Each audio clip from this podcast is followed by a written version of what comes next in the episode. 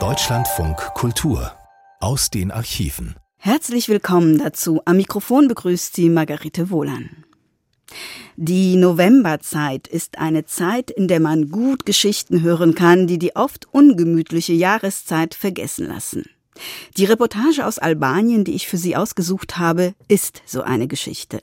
Sie ist aus dem Jahr 1983, einer Zeit, als Albanien unter den Ostblockstaaten eine Sonderstellung einnimmt und gleichzeitig von der Außenwelt isoliert ist.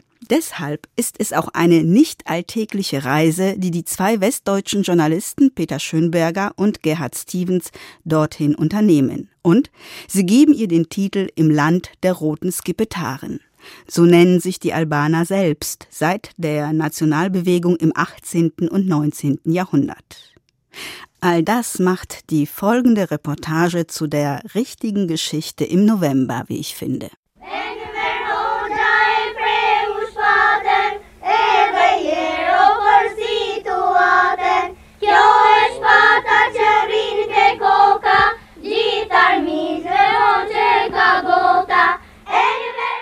Albanische Schüler singen das Enver Hoxha-Lied, eine Lobeshymne auf den albanischen Parteichef Enver Hoxha.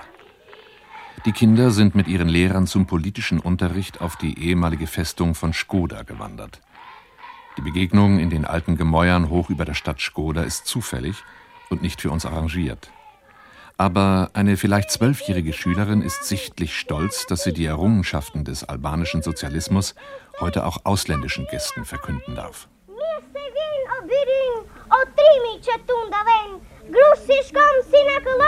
Ja kështu na ke këtu Kaz me krah film në këmbë Dhe ditekun nga ditu Lete fri qfar të doj Shqipërin nas gjësë tund Fjala jote esh në goj Me partin Das ist doch wie bei der Hitlerjugend, brummte der Studiotechniker ärgerlich, als er uns zu Hause diese Aufnahmen aus Albanien von Kassette auf Band überspielen musste.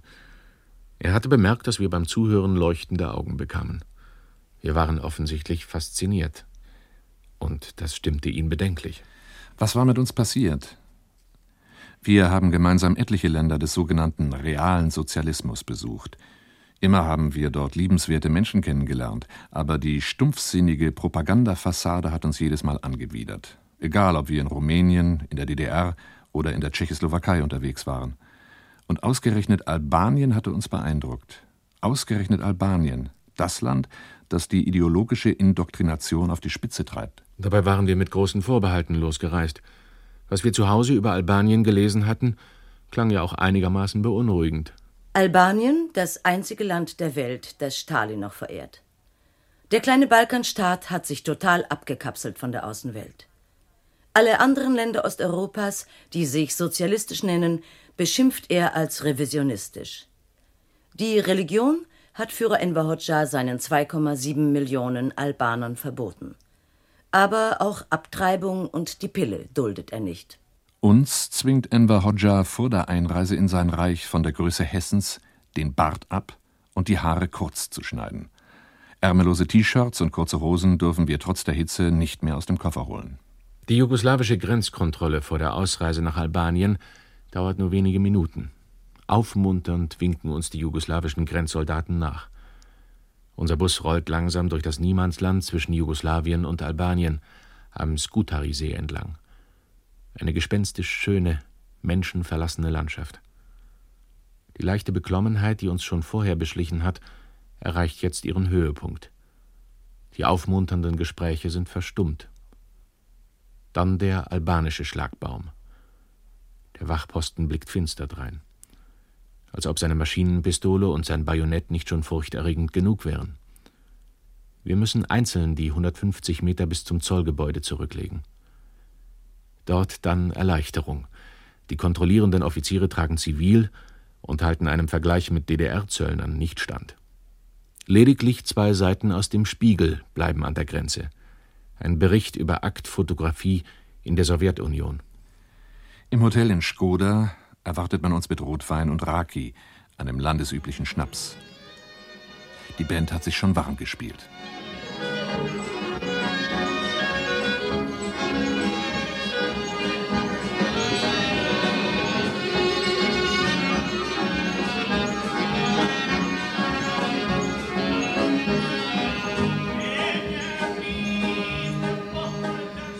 Mit uns im Hotel ist eine Touristengruppe aus den USA.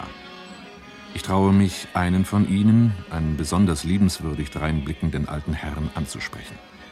Mr. Leonidas ist hocherfreut, dass er mir seine Lebensgeschichte erzählen kann. Er ist in Albanien geboren und seit 51 Jahren das erste Mal wieder in seinem Heimatland. Sie machen große Fortschritte hier, versichert er mir immer wieder. Mit 17 ist der alte Herr 1922 nach Massachusetts ausgewandert, hat sich dort vom Tellerwäscher zum Hotelbesitzer hochgearbeitet. Leicht ist ihm der Abschied von seiner Heimat nicht gefallen. 1931 kam er noch einmal zurück, aber es gab keine Arbeit für ihn. Albanien war damals das Armenhaus Europas. Nur einer von zehn Albanern konnte lesen und schreiben. Ein Viertel der Bevölkerung war malariakrank. Die Albaner starben im statistischen Durchschnitt mit 38 Jahren. Das Land war in der Hand von despotischen Großgrundbesitzern und raffgierigen Händlern. Präsident Zogu ernannte sich selbst zum König und verschacherte die Reichtümer Albaniens ans Ausland. Und Mr. Leonidas blieb nichts anderes übrig, als seine Koffer wieder zu packen. Er hat noch schnell geheiratet und ist dann endgültig ausgewandert. Mit ihm viele andere. Allein in die USA wanderten damals 60.000 Albaner aus. Hat Mr. Leonidas keine Angst vor dem Kommunismus, der heute in Albanien herrscht? Nein, nein, versichert er mir. Der eine glaubt an das, der andere an das, und das ist okay. Ich beteuere, dass ich nichts für die Verwüstungen kann, die die Wehrmacht im Zweiten Weltkrieg auch in Albanien angerichtet hat. Da umarmt mich auch der albanische Führer, der sich inzwischen zu uns gesellt hat. You're a friend, versichert er mir tief gerührt.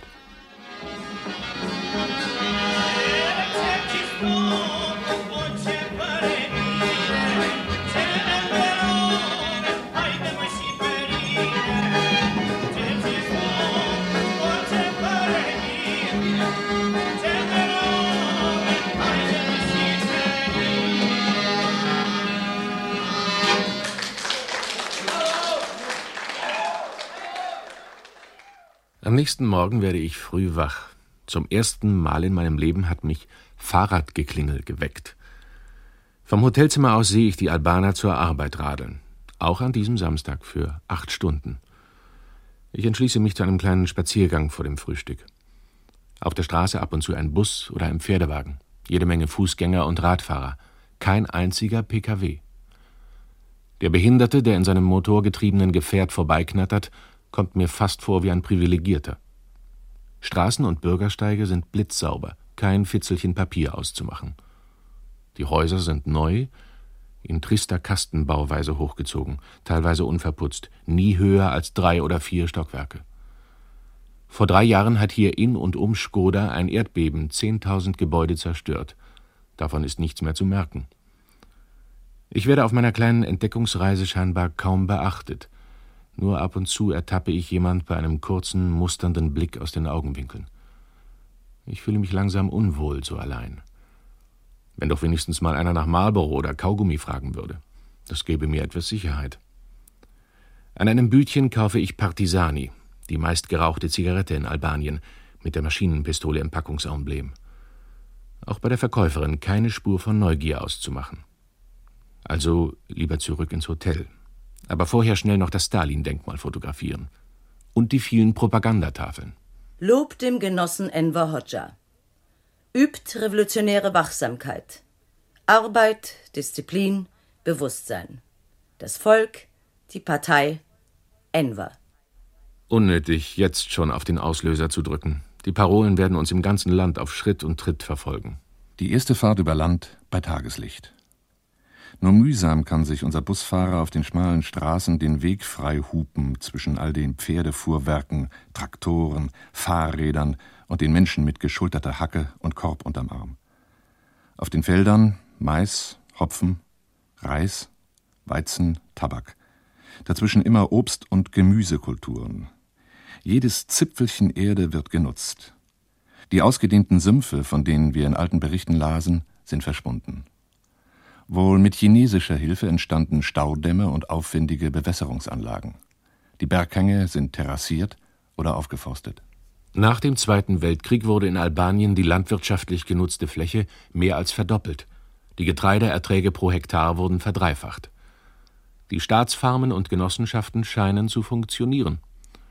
Vielleicht, weil das Regime sich bei der Kollektivierung mehr auf Überzeugungsarbeit und sanften Druck als auf Zwang verlassen hat. Nach der Befreiung 1944 forderte die Partei die Bauern auf, sich in Genossenschaften zusammenzuschließen. Dass es Widerstände gab, ist sicher. Die vollständige Kollektivierung dauerte über 20 Jahre, bis 1966.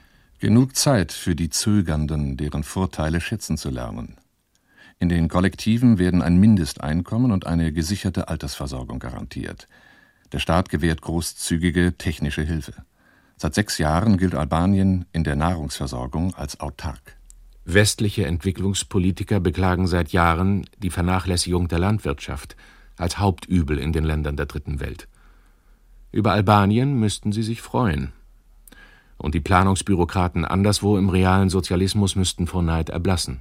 Keine Schlangen vor den Geschäften, keine Anzeichen eines schwarzen Marktes, keine Intershops, niemand fragt nach Dollar oder D-Mark. Der einst bitterarme Balkanstaat Albanien ist zum Musterländchen geworden. Die Albaner kennen keine krassen Unterschiede mehr zwischen arm und reich. Die Einkommensspanne reicht von 600 bis 1200 Leck. Davon gehen keine Steuern mehr ab. Grundnahrungsmittel sind für alle erschwinglich. Ein Kilo Brot kostet zwei Leck, ein Kilo Reis sieben. Für eine Korthose zahlt man 75 Leck, umgerechnet 25 Mark. Die Miete für eine Zweizimmerwohnung mit Küche kostet einen Albaner höchstens zwei Tage Arbeit. Für ein Fahrrad muss er etwa einen Monatslohn ausgeben. Ein Radio kostet den halben Mindestlohn. Der Preis für den im eigenen Land hergestellten Schwarz-Weiß-Fernseher wurde Anfang 1982 von 4000 auf 3200 Leck gesenkt. Übrigens darf der Käufer damit auch italienisches Programm sehen. Jeden Abend, wenn Rom die Nachrichten ausstrahlt, wird in Tirana für 45 Minuten ein Relais eingeschaltet, das den Empfang über die Adria hinweg ermöglicht. Wer Italienisch versteht, der kann dann Ruhe und Ordnung zu Hause mit dem Chaos draußen in der Welt vergleichen.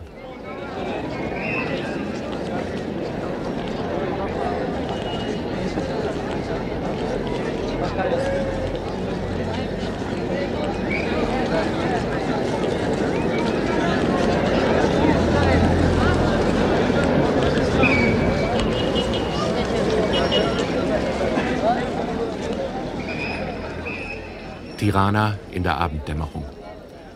Im Zentrum der albanischen Hauptstadt, auf dem Skanderbeg-Platz, hat sich eine unübersehbare Menschenmenge versammelt. Ein Bus kämpft sich im Schritttempo durch die Menge. Die Verkehrspolizisten mit ihren Trillerpfeifen können ihm nur mühsam den Weg bahnen.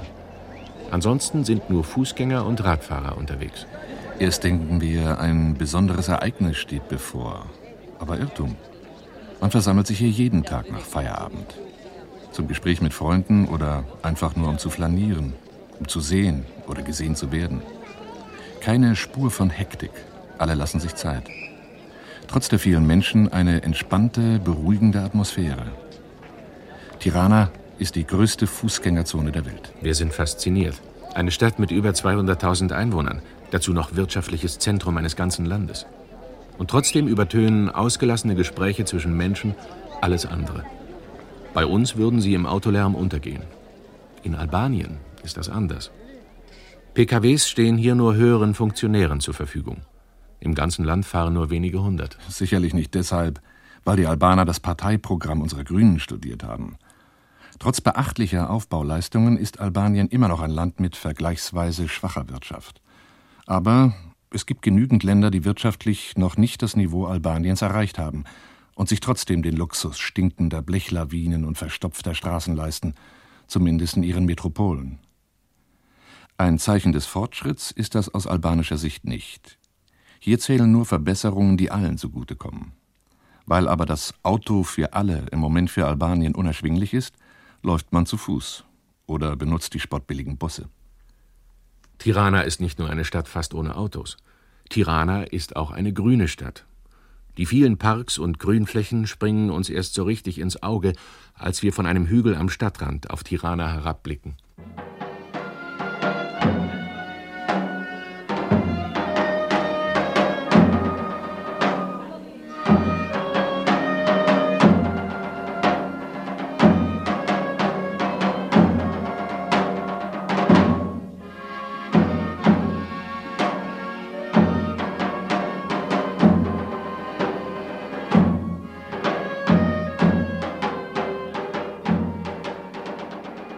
Freitagabend, kurz vor Mitternacht. Wir sitzen in der Empfangshalle des Hotels Tirana. Aus der Kneipe um die Ecke dringt Musik zu uns herüber. Dort wird eine Hochzeit gefeiert. Die Hochzeitsgäste dürfen die ganze Nacht durchzechen. Alle anderen Gäste wurden ab 22 Uhr nicht mehr bedient. Auch für uns machen die Albaner keine Ausnahme. Selbst die Hotelbar hat pünktlich um 22 Uhr geschlossen. Immerhin hat der Kellner nach einigem Hin und Her noch eine Flasche kräftigen albanischen Rotwein herausgerückt. Wir trinken den Wein gemeinsam mit Nikolas. Nikolas ist Australier, ein Sohn albanischer Auswanderer. Er durfte, was die Albaner jedes Jahr den etwa 1000 bundesdeutschen Besuchern aus Angst vor den vermeintlich oder auch tatsächlich schädlichen Folgen des Tourismus verwehren. Allein Albanien bereisen und das drei Monate lang. Wir überhäufen Nikolas mit Fragen. Geht es den Albanern wirklich so gut, wie hier immer behauptet wird? Und gibt es nicht doch eine privilegierte Kaste? Ja, es stimme schon. Besonders die älteren Albaner seien hundertprozentig zufrieden denn der Sozialismus habe ihnen Arbeit, Brot und nationale Unabhängigkeit gebracht. Überall, wo er zu Gast war, hätten sich die Tische gebogen. Auf dem Land sei die Versorgung nicht schlechter als in den Städten. Im Lauf der Zeit hat er unter der landesüblichen Sitte gelitten, dass der Teller eines Gastes nie auch nur halb leer sein darf. Privilegierte gibt es auch in Albanien, hat Nikolas beobachtet. Eine gute Ausbildung verschaffe natürlich Vorteile. Aber man werde nie gefragt, wie viel verdienst du, sondern was hast du gelernt? Die Albaner seien heute geradezu bildungsbesessen. 1938 hatten nicht einmal 400 Albaner ein Hochschuldiplom. Heute studieren an der Universität Tirana 16.000. Viele Erwachsene bilden sich in Abend- und Fernkursen weiter. Die Hälfte der Albaner ist jünger als 16. Trotzdem wird nur jeder vierte Jugendliche nach den acht Pflichtschuljahren keine weiterführende Ausbildung erhalten. 1938 kam statistisch ein Arzt auf 17.000 Albaner. Heute zählt man einen Arzt für 820 Einwohner. Die Behandlung ist kostenlos. Jahr für Jahr wächst die Bevölkerung Albaniens um über zwei Prozent. So schnell wie in vielen Ländern Lateinamerikas oder Asiens. Trotzdem platzen die Städte nicht aus den Nähten, sieht man keine Slums. Zwei von drei Albanern leben und arbeiten weiterhin auf dem Land. Das klingt nach dürren Zahlen und Statistik. Und was dahinter steckt, ist für unsere Maßstäbe vielleicht nicht außergewöhnlich. Aber die meisten anderen Entwicklungsländer sind von solchem Wohlergehen für alle weiter entfernt denn je. Aber rechtfertigt das alles diesen Stalin-Kult? Unser junger australischer Gesprächspartner hatte den Eindruck gewonnen, dass die Albaner Stalin vor allem aus Dankbarkeit verehren – der sowjetische Diktator habe sie nämlich nach dem Zweiten Weltkrieg vor den Expansionsgelüsten des jugoslawischen Parteichefs Tito geschützt. Tito wollte Albanien einer Balkanföderation unter seiner Führung einverleiben. Diese Pläne hat Stalin damals durchkreuzt. Er schickte 3000 sowjetische Berater nach Albanien und befreite das Land durch großzügige Wirtschaftshilfe aus der Abhängigkeit von Jugoslawien. Stalins Andenken ist den Albanern auch deshalb so teuer, weil sie mit seinem Nachfolger Khrushchev nicht klarkamen. Khrushchev hat die Albaner tödlich beleidigt. Bei einem Besuch soll er gesagt haben, was die Albaner an Getreide brauchen, fressen in der Sowjetunion die Mäuse. Außerdem soll er den frechen Vorschlag unterbreitet haben, Albanien in eine Art Obst- und Gemüsegarten des Ostblocks umzuwandeln. Für die auf nationale Unabhängigkeit bedachten Albaner ein geradezu unverschämtes Ansinnen. Überhaupt lässt sich der mittlerweile 74-jährige albanische Parteichef Hodja bei seiner Politik mehr von den Interessen seines Landes als von ideologischen Dogmen leiten. Das können die Albaner in seinen 1979 erschienenen Tagebuchaufzeichnungen Betrachtungen über China nachlesen. Da gibt der ehemalige Französischlehrer Hodja indirekt zu, dass er notfalls auch mal mit gespaltener Zunge spricht. Nach dem Zerwürfnis mit Khrushchev lehnte sich Albanien 1962 stark an China an. Hodja beteuerte immer wieder die ewige, unverbrüchliche Freundschaft mit den Genossen in Peking bis kurz vor deren Bruch 1978. Schließlich investierten die Chinesen kräftig in ihren kleinen europäischen Bündnispartner, insgesamt wohl fast 5 Milliarden Dollar. In Wirklichkeit war der albanische Parteichef aber schon 1964 stinksauer auf die Chinesen. So schreibt er zumindest in seinem Tagebuch. Wollen uns die Chinesen mit dem, was sie uns sagen, etwa zu verstehen geben, wir hätten uns dank einiger Kredite gerettet, die sie uns erteilten, sonst wären wir zugrunde gegangen? Dies wäre der Gipfel der Niedertracht. Sie sind von allen guten Geistern verlassen, haben unsere unerschütterliche und richtige marxistisch-leninistische Linie ganz und gar nicht verstanden.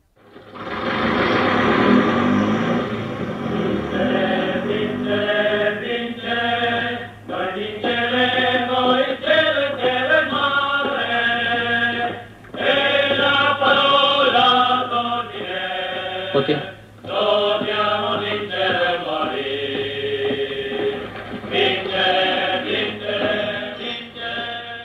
Frühjahr 1942. Noch marschieren Mussolinis Truppen siegesgewiss durch Tirana.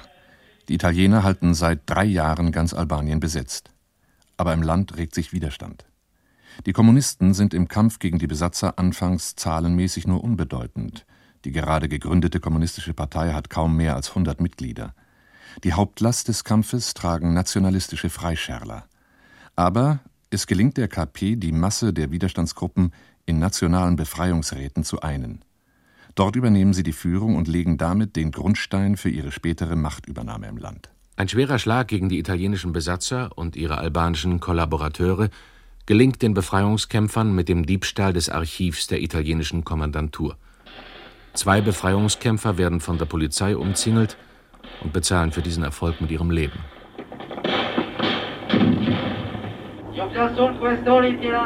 Po ndalojmë zjarrit për 3 minuta. Jeni të rrethuar nga gjitha anët dhe çdo rezistencë është e kot. Ju bëjmë thirrje të dorëzoheni.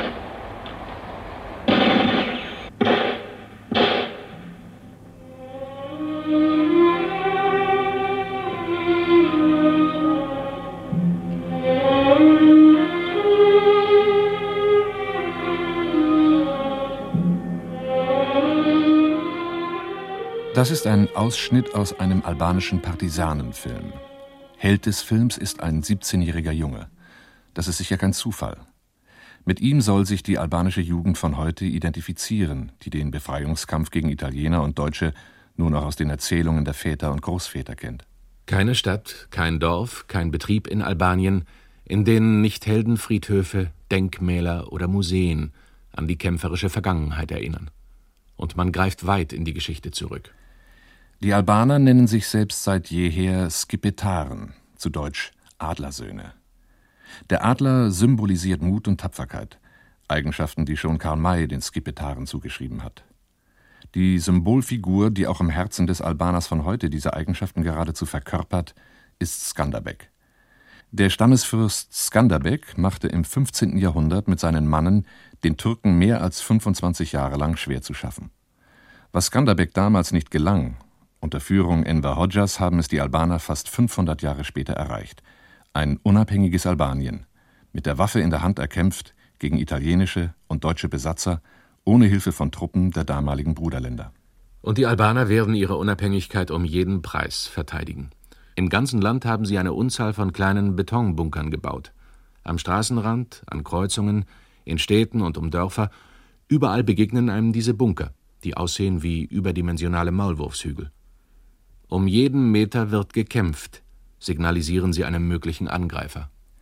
Neben der Spitzhacke prangt das Gewehr im Emblem der albanischen KP. Ich liebe das Gewehr, erklärt uns eine 17-jährige angehende Lehrerin in Elbasan, und ihre Augen leuchten dabei.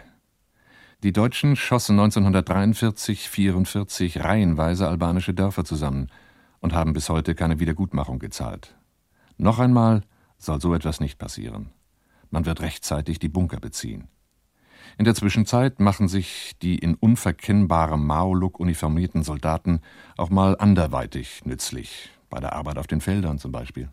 Im sozialistischen Albanien unterscheidet man heute spitzfindig zwischen guten und schlechten Traditionen. Zu den schlechten Traditionen gehört beispielsweise die Blutrache. Die albanischen Kommunisten sind stolz, sie nach ihrer Machtübernahme ausgemerzt zu haben. Eine schlechte Tradition ist auch der alte Brauch, Töchter schon im Alter von zwölf Jahren zur Heirat zu verkaufen. Damit ist wohl mittlerweile auch Schluss. Gute Tradition ist, was in den Dienst der politischen Ziele gestellt werden kann. So lobt die Propaganda unverhohlen das Kinderkriegen als die edelste Aufgabe der Frau. Kein Wunder, denn schließlich soll die Bevölkerung Albaniens bis zum Jahr 2000 von heute 2,7 Millionen auf 4,2 Millionen Menschen anwachsen. Behutsam gebrochen wird mit der Tradition da, wo sie die Produktion behindert. So propagiert der Staat beispielsweise die sozialistische Hochzeit. Früher feierte man eine Trauung ein bis zwei Wochen. Bei der sozialistischen Hochzeit wird nur noch zum verlängerten Wochenende aufgespielt. Aber nach alter Sitte mit Vorliebe im Juli und im September, nie im August. Dem albanischen Traditionsbewusstsein fielen übrigens auch unsere Vollbärte und unsere langen Haare zum Opfer. Bevor Albanien 1912 ein unabhängiger Staat wurde, trugen viele Skipetaren wallende Haare und lange Rauschebärte als Zeichen des Protests gegen fremde Herrschaft. Mit Erlangen der Unabhängigkeit stutzte man die Haarpracht. Seither sind lange Haare und Vollbärte verpönt. Heikel wird es beim Thema Emanzipation der Frau.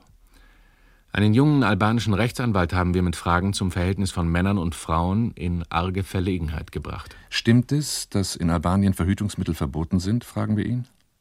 Darf man miteinander schlafen, ohne verheiratet zu sein? Nein, nein, es gibt Präservative, versichert er uns. Und ohne Trauschein mit jemand schlafen dürfe man auch. Nur wenn man sich das mit mehreren Frauen erlaube, gäbe es Ärger mit dem Kollektiv. Der arme Kerl hat bei diesen Erläuterungen einen hochroten Kopf bekommen. Wir bohren nicht weiter. Männer und Frauen Hand in Hand oder Arm in Arm haben in Albanien Seltenheitswert. Wenn sich Männer untereinander auf der Straße begrüßen, dann umarmen und küssen sie sich herzlich, wie fast überall auf dem Balkan. Homosexualität allerdings gilt als Krankheit und wird im Wiederholungsfalle mit Arbeitslager geahndet. Die Kehrseite albanischer Sittenstrenge lernt eine Frau aus unserer Gruppe beim einsamen Spaziergang am Stausee von Kukis kennen. Ein Einheimischer sieht sie und folgt ihr beharrlich. Weit und breit sonst niemand. Erst hält er Distanz, dann kommt er näher, packt sie schließlich an. Sie verpasst ihm einen Boxhieb, da zieht er ab. Über 80 Prozent der Frauen in Albanien erhalten heute Lohn für ihre Arbeit. Frauen dürfen schon mit 55 Jahren in Rente, Männer erst mit 60. Die Betriebe in Albanien unterhalten Kinderkrippen. Der Mutterschutz ist vorbildlich, Schwangerschaft ist nicht mehr gleichbedeutend mit Lohnausfall. Aber in der Teppichfabrik von Kukis arbeiten fast nur Frauen.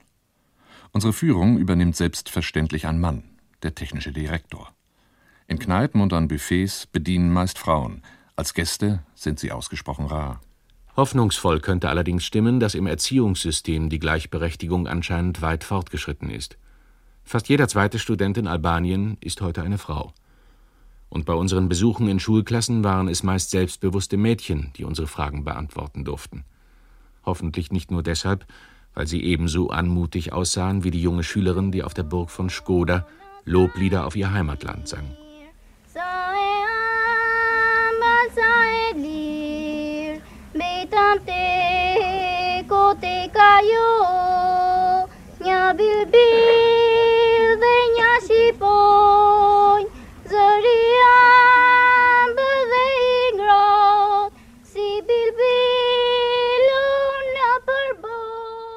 Aus Angst vor dem schädlichen Einfluss massenhaft umherschwärmender Individualtouristen öffnen die Albaner ihre Grenzen nur für organisierte Gruppen.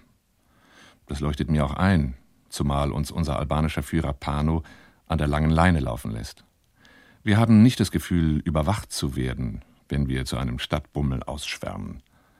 Bis wir nach Kukes kommen, habe ich dann auch keine Probleme, mich mit der eingeschränkten Bewegungsfreiheit in der Gruppe abzufinden. Dafür ist alles, was wir gezeigt bekommen, noch zu neu und interessant.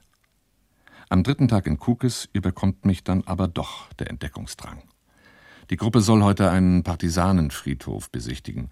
Dazu habe ich nun wirklich keine Lust. Vielmehr reizt mich die herbe Schönheit der Berge hier oben im Nordosten. Zwei anderen aus unserer Gruppe geht es ähnlich.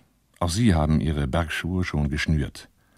Während die anderen über gepflegte Heldengräber steigen müssen, wollen wir auf einen Berg in der Nähe um Kukis mal von oben zu sehen.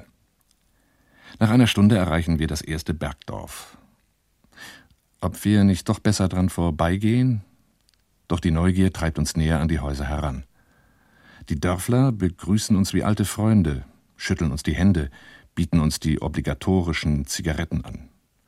Mit dem Wörterbuch in der Hand versuchen wir uns verständlich zu machen. Während wir durchs Dorf schlendern, wird die Menschenmenge um uns herum immer größer. Langsam wird uns der Boden hier doch zu heiß. Wir sind schon fast wieder aus dem Dorf heraus, da hören wir lautes Rufen hinter uns. Die Menge um uns herum macht respektvoll zwei noch recht jungen Männern Platz, die in strengem Ton unsere Papiere verlangen. Uns wird ganz schön mulmig. Nach einigem Hin und Her führen uns die beiden zu einem Haus am Dorfplatz. Im Eingang sitzt ein alter Mann, wohl der Dorfälteste. Er schüttelt jedem von uns die Hand. Die beiden, die uns eingefangen haben, erstatten ihm Bericht. Obwohl wir nichts verstehen, spüren wir, dass sich die Atmosphäre allmählich ein wenig entspannt. Schließlich scheuchen die beiden Jungen die Menschenmenge, die uns immer noch umringt, auseinander und laden uns zum Melonenessen unter einem schattigen Baum am Dorfrand ein. Dabei hören wir, dass der eine von ihnen als Redakteur bei der Parteizeitung Roter Morgen in Kukes arbeitet. Viel mehr können wir nicht in Erfahrung bringen, denn kurz darauf nähert sich ein Jeep, den offenbar jemand herbeitelefoniert hat. Unsere beiden freundlich gewordenen Gesprächspartner sind sichtlich enttäuscht, dass wir sofort einsteigen müssen um ins Hotel nach Kukes zurückzufahren. Ihre überraschende Einladung zu einer gemeinsamen Bergtour am nächsten Tag können wir nicht mehr annehmen. Im Hotel erwartet uns dann ein kleines Donnerwetter. Der Hoteldirektor, er ist gleichzeitig auch Parteichef von Kukes, macht uns mit strenger Miene darauf aufmerksam, dass wir mit unserem Ausflug auf eigene Faust zu weit gegangen sind. Es sei verboten, sich außerhalb des Ortes zu bewegen, an dem man sich gerade mit der Gruppe aufhalte, aus Sicherheitsgründen, wie er sagt. Im gleichen Atemzug beschwert er sich höflich, aber bestimmt über die ganze Gruppe. Man habe sich bei ihm wegen unserer aufdringlichen Fotografiererei beklagt. Überdies hätten wir mit Vorliebe das Negative abgelichtet, ärmliche Häuser am Stadtrand und einen Müllhaufen. Auch Pano, unser albanischer Reiseleiter, ist sauer. Anscheinend aber weniger aus Angst um unsere Sicherheit, er befürchtet, dass er in Zukunft vielleicht nicht mehr mit ausländischen Gruppen nach Kukes kommen darf. Wir seien erst die dritte Gastgruppe hier in den Bergen. Wenn so etwas nochmal passiere, könnte sich die Partei vor Ort gegen weiteren Besuch aus dem Ausland aussprechen. Am letzten Tag in Kukes gibt es noch anderen Ärger. Wir sitzen schon im Bus und freuen uns auf die Fahrt durch die malerischen Berge Nordostalbaniens. Da kommt der Hoteldirektor mit einem Paket unterm Arm. Eine Blue Jeans ist im Papierkorb gefunden worden. Eine Frau aus unserer Gruppe hat sie weggeworfen, weil die Hose nach ihrer Meinung kaputt ist. Da sind die Albaner anderer Ansicht. Das könne man reparieren. Nach kurzem, heftigem Wortwechsel müssen wir klein beigeben. Weggeworfen wird nicht. Die Hose als Geschenk dalassen, das wäre eine tödliche Beleidigung. Wir werden sie nicht los. Wegwerfgesellschaft. Das ist in Albanien ein Fremdwort. Auf den Straßen sehen wir LKWs, die bei uns fast museumsreif wären, immer frisch und olivgrün gestrichen, augenscheinlich bestens gepflegt. Sie werden gefahren, bis es wirklich nicht mehr geht. Und das mit gutem Grund. Seit 1978 bauen die Albaner zwar ihre Traktoren selbst, aber alle anderen Fahrzeuge müssen sie für teures Geld importieren. Allerdings, so hören wir immer wieder, über 90 Prozent der Ersatzteile stelle man selbst her. Das klingt fast unglaublich, denn im vielfältigen Fahrzeugpark spiegeln sich die wechselnden Allianzen des Landes wider. Russische Jeeps und LKWs, chinesische Shanghai-Kleinlaster, Fortschritt-Mähdrescher aus der DDR, tschechische Java-Motorräder und vereinzelt neue Saviem-Lastwagen aus Frankreich. Sparsamer Umgang mit Material und Rohstoffen. In Albanien wird diese Forderung besorgter Umweltschützer praktiziert. Auch sonst könnten Umweltschützer zufrieden sein. Selten sieht man große Monokulturen, dafür immer mal wieder frisch gepflanzte Bäume. Und keine Waldbrandschäden, wie man sie aus anderen Mittelmeerländern kennt. Der Schock kommt in der Industrieausstellung in Tirana. Da zeigen die Albaner stolz, was sie alles schon produzieren können. Das gefürchtete Pflanzenschutzmittel DDT zum Beispiel. Und dann erst die Gemüseplantagen bis kurz vor die Tore des qualmenden Stahlkombinats Elbasan. Ob das noch guten Gewissens zu genießen ist? Da geht wohl auch in Albanien Ökonomie vor Ökologie. Hauptsache die Schlote rauchen. Und das war in Elbasan nicht immer sicher. Die Chinesen haben die Hochöfen von Elbasan nicht fertig gebaut. Das mussten die Albaner selbst tun. Heute produzieren sie dort 50 verschiedene Sorten Stahl. Auf die eigenen Kräfte vertrauen, lautet die Parole seit dem Bruch mit Peking. Und es gibt noch etliche Lücken zu schließen, bis hin zu Kleinigkeiten des täglichen Bedarfs. Kugelschreiber zum Beispiel sind in Albanien rar und teuer. Die meisten Skipetaren radeln nachts ohne Licht, denn die Produktion von Dynamos ist noch nicht angelaufen. Solche Versorgungsengpässe nehmen die Albaner nolens volens in Kauf. Importiert wird nur, was aus den eigenen Exporterlösen bezahlt werden kann. Verschuldung im Ausland hat sich Albanien in seiner Verfassung ausdrücklich verboten, aus Angst um seine Unabhängigkeit. Albanien steht heute bei keinem anderen Land der Welt in der Kreide und bleibt damit von den direkten Auswirkungen der weltweiten Wirtschaftskrise verschont. Das Außenhandelsvolumen Albaniens erreichte 1981 etwa 800 Millionen Dollar. Das Land ist der Welt drittgrößter Chromproduzent. Exportiert werden außerdem Agrarprodukte, Erdöl und Kunststoffe. An Jugoslawien und Griechenland liefern die Albaner mit Wasserkraft gewonnene Elektrizität. Wichtigster Handelspartner bleibt trotz politischer Querelen Jugoslawien. Danach kommen Italien und die CSSR. Die Supermächte USA und UdSSR tauchen in der Liste der albanischen Handelspartner nicht auf. Die ehemalige Kathedrale von Škoda. Bei ihrem Anblick sind die kunsthistorisch Interessierten in unserer Reisegruppe entsetzt. Dass dieses Gebäude einmal eine Kirche war, ist nicht mehr zu erkennen. Das Äußere ähnelt eher einer Lagerhalle. Tatsächlich wird die ehemals in gotischem Stil erbaute Kathedrale heute als Sporthalle genutzt. Ähnlich ist es fast allen anderen Kirchen und Moscheen in Albanien ergangen. 1967 proklamierte Enver Hoxha Albanien zum ersten atheistischen Staat der Welt. In einer Blitzaktion wurden sämtliche Kirchen und Moscheen des Landes geschlossen. Nur wenige blieben als Kunstdenkmäler erhalten, aber auch in ihnen darf kein Gottesdienst mehr gefeiert werden. Nur noch in den eigenen vier Wänden können die Albaner heute Gott oder Allah verehren. Die Kirchen als Institutionen wurden zerschlagen, die Priester des Landes verwiesen oder in die Produktion geschickt. Von Zeit zu Zeit sickern noch Meldungen ins Ausland durch, die von heimlichen Gottesdiensten im ehemals katholischen Nordalbanien berichten. Der Priester, der bei der heimlichen Messfeier erwischt wird, muss mit jahrelanger Zwangsarbeit rechnen. Das ist schockierend und klingt nach brutaler Unterdrückung der Religion, durch den Kommunismus. Aber wenn man in Albanien immer wieder hört, die Religion des Albaners ist das Albanertum, dann ist das nicht nur eine Propagandafloskel der albanischen Kommunisten. Abneigung gegen die Kirchen hat in Albanien lange Tradition. Der Satz Die Religion des Albaners ist das Albanertum stammt aus dem vorigen Jahrhundert von dem Dichter Vaso Pascha. 1878 schrieb Vaso Pascha, er war übrigens Beamter des türkischen Außenministeriums, folgende Zeilen nieder. Albaner, ihr begeht Brudermord. In 100 Parteien seid ihr zersplittert. Einige bekennen sich zum Christentum, einige bekennen sich zum Islam. Der eine, ich bin Türke, der andere, ich bin Katholik. Einige sagen, ich bin Grieche, einige andere sagen, ich bin Slave. Doch seid ihr alle Brüder, ihr Armseligen. Die Priester haben euch verwirrt, um euch zu trennen und arm zu machen. Der Türke sitzt bei euch am Herd, um euch Frau und Schwester zu schänden. Und für etwas Geld, das ihr verdienen werdet, vergesst ihr alle den Glauben eurer Ahnen. Macht ihr euch zu Sklaven des Fremdlings, der weder eure Sprache noch euer Blut hat. Steht auf, Albaner, steht auf vom Schlaf. Schart euch alle als Brüder in einem Glauben zusammen und schaut nicht auf Kirche und Moschee. Die Religion des Albaners ist das Albanertum. Religion und Nation wurden in Albanien nie miteinander identifiziert. Glaube und Kirche waren in Albanien nie nationale Klammer, wie etwa in Polen. Deswegen war es den Kommunisten wohl überhaupt möglich, Albanien zum atheistischen Staat zu proklamieren.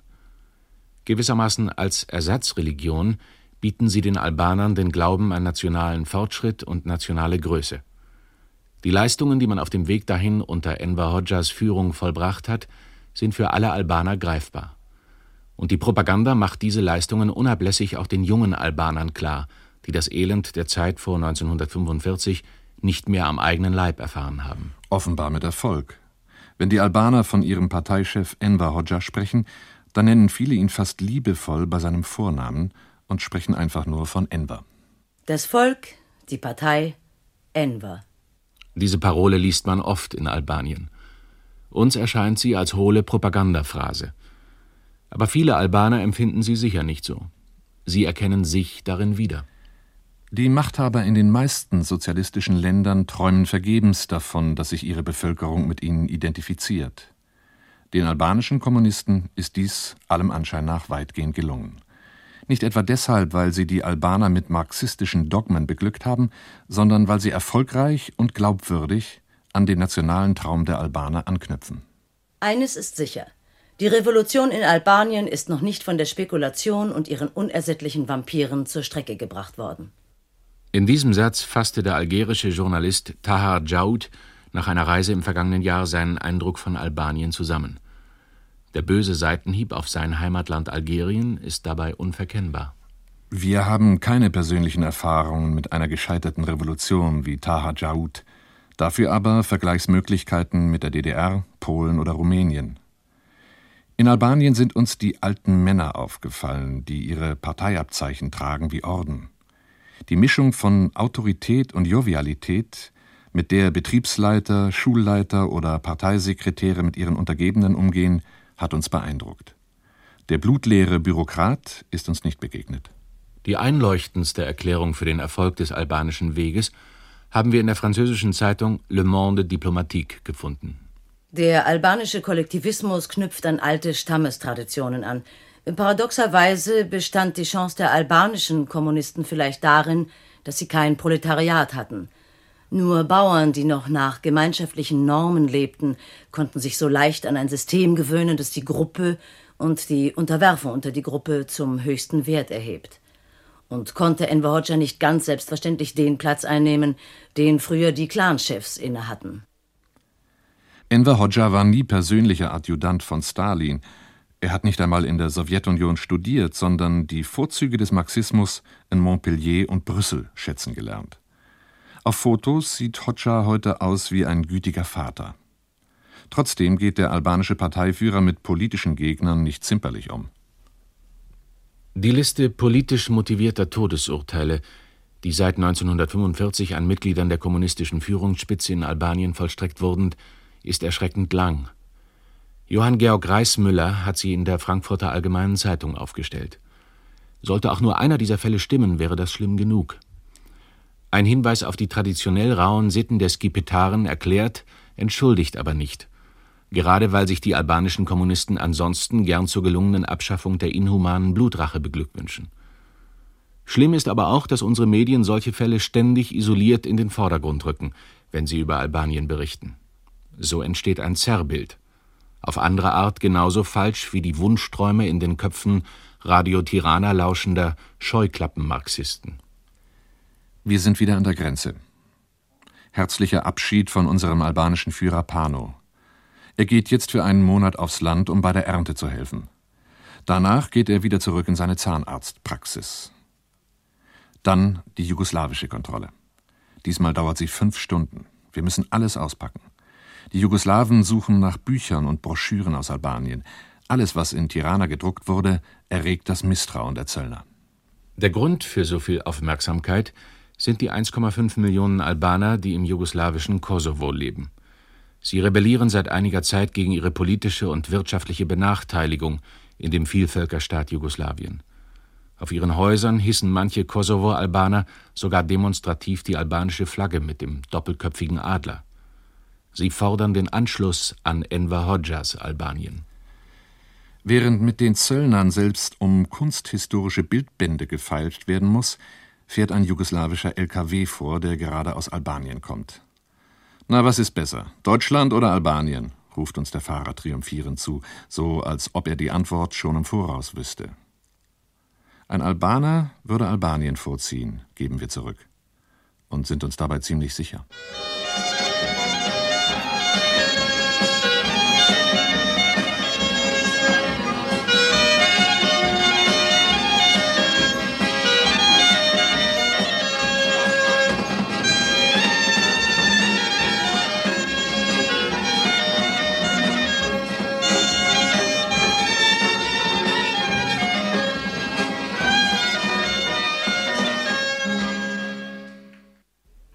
Sie hörten das Feature Im Land der roten Skipetaren. Bericht von einer nicht alltäglichen Reise durch Albanien von Peter Schönberger und Gerhard Stevens. In der Regie von Hans-Peter Thielen sprachen Reinhard Virchow, Bernd Kuschmann und Marianne Roger. Technik Elisabeth Kubicki und Meinhard Schwarze.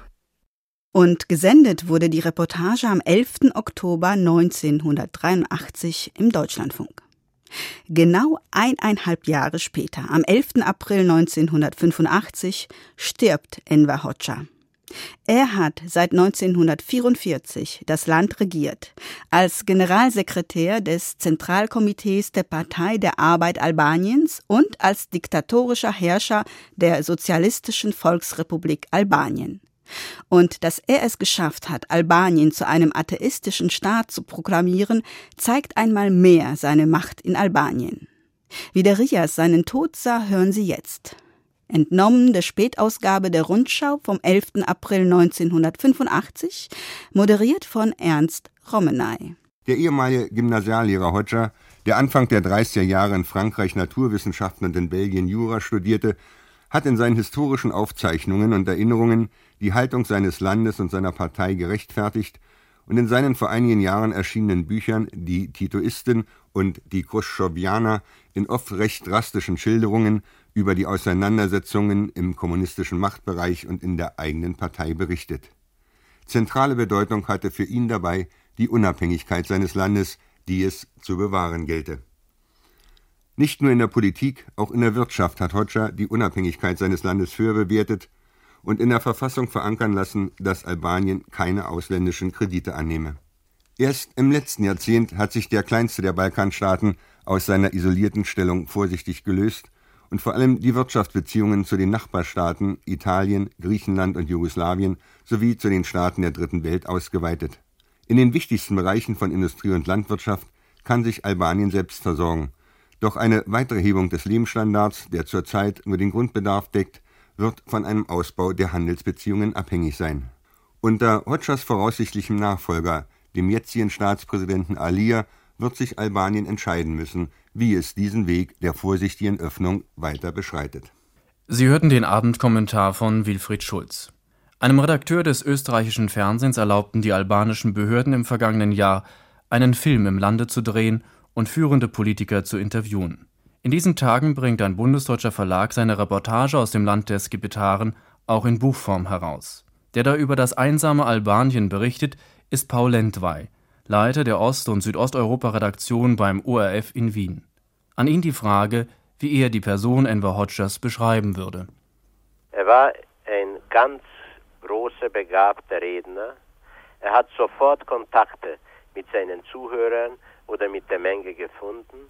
Er war ein umfassend gebildeter Mensch. Er war, glaube ich, der erste Kommunistenführer seit Lenin, der selber Leitartikel ohne Name, ohne Namenszeichnung für Serin Populit, für die Parteizeitung geschrieben hat.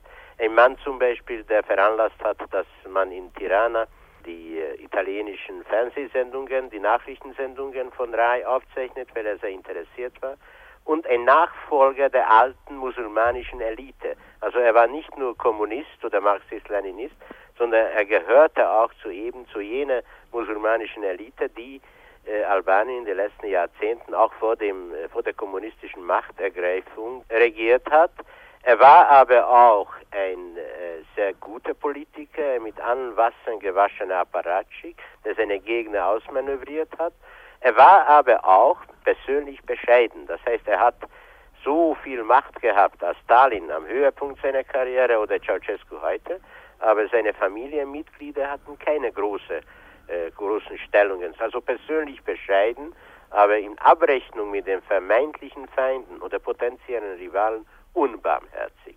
Es war seit Stalin kein äh, Kommunistenführer, kein Parteichef, der so kalt berechnend äh, mit dem potenziellen oder wirklichen Gegner abgerechnet hat, erbarmungslos, so unbarmherzig, so mit allen Mitteln der Macht äh, ausnützend, als äh, das Enver Hoxha. Wie geht es dem Land wirtschaftlich?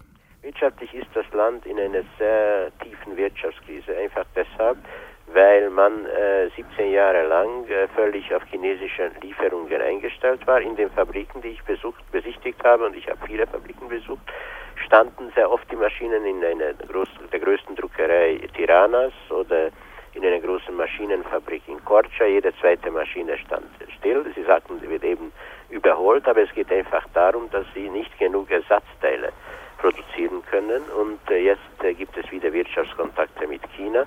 Aber sicherlich brauchen sie dringend, wenn sie so wollen, technologische und Wirtschaftshilfe aus dem Ausland. Allerdings, seit 1976 steht es in der Verfassung feierlich geschrieben, man darf, man kann nicht äh, Auslandskredite oder Anleihe annehmen. Die Landwirtschaft äh, hat äh, ganz gute Leistungen bisher erbracht, äh, allerdings selbst das muss man relativieren, insofern, dass Albanien die höchste Geburtenrate in Europa hat, viermal so hoch wie der Durchschnitt. Und das bedeutet, dass selbst durch die Erweiterung des bebauten Gebiets und des Ackerlandes, das alles kann nicht Schritt halten mit der sprunghaften Steigerung der Bevölkerung. Wie geht es denn der Bevölkerung nun sozial?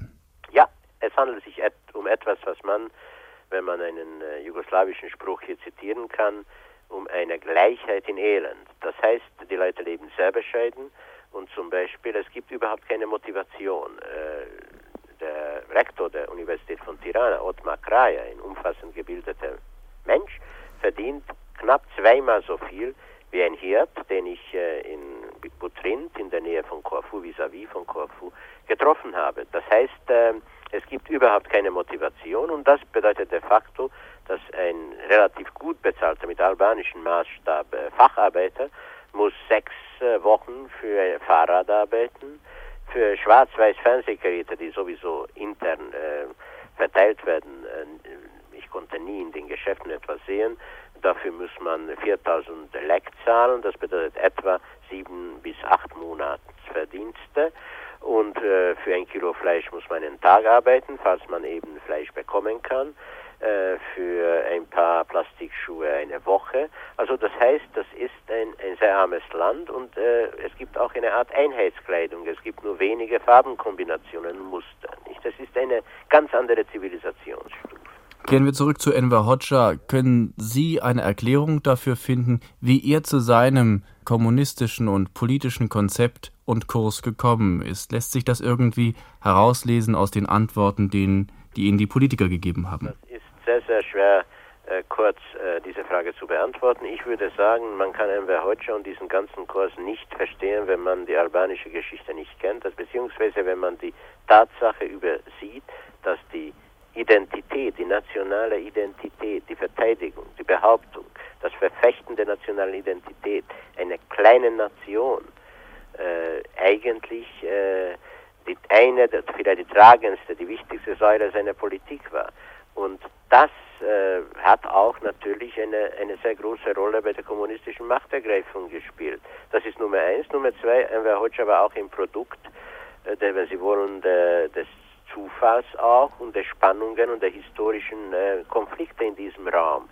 Äh, ohne Stalin-Tito-Konflikt hätte es keinen Enver Hoxha gegeben. Er war nicht deshalb nur in, oder in erster Linie gegen Tito oder später gegen Khrushchev oder gegen Maos Nachfolger, weil er ein Marxist-Leninist reinsten Wassers war, sondern weil er die, die, die äh, Unabhängigkeit seines Landes verteidigen wollte, die volle, die totale Entscheidungsfähigkeit. Und äh, in diesem Sinne kann man sagen, es ging ihm und bei diesen Konflikten auch nie in erster Linie um Ideologie, es ging und geht in erster Linie um nationale Interessen. Das heißt, das war die alte musulmanische oder politische Elite in einer ideologischen Verkleidung. Und was immer die Zukunft bringen mag, äh, diese Kontinuität des nationalen Kurses äh, wird, glaube ich, äh, bestehen bleiben. Soweit Albanien-Kenner Paul Landwey vom österreichischen Rundfunk im Gespräch mit Ernst Romenay am 11. April 1985, dem Tag, als Albaniens Diktator Enver Hoxha starb. Das war's für heute bei Aus den Archiven. Am kommenden Samstag steht Casablanca im Mittelpunkt der Sendung, einer der berühmtesten Filme der Kinogeschichte. Ich bin Margarete Wohlan. Machen Sie's gut.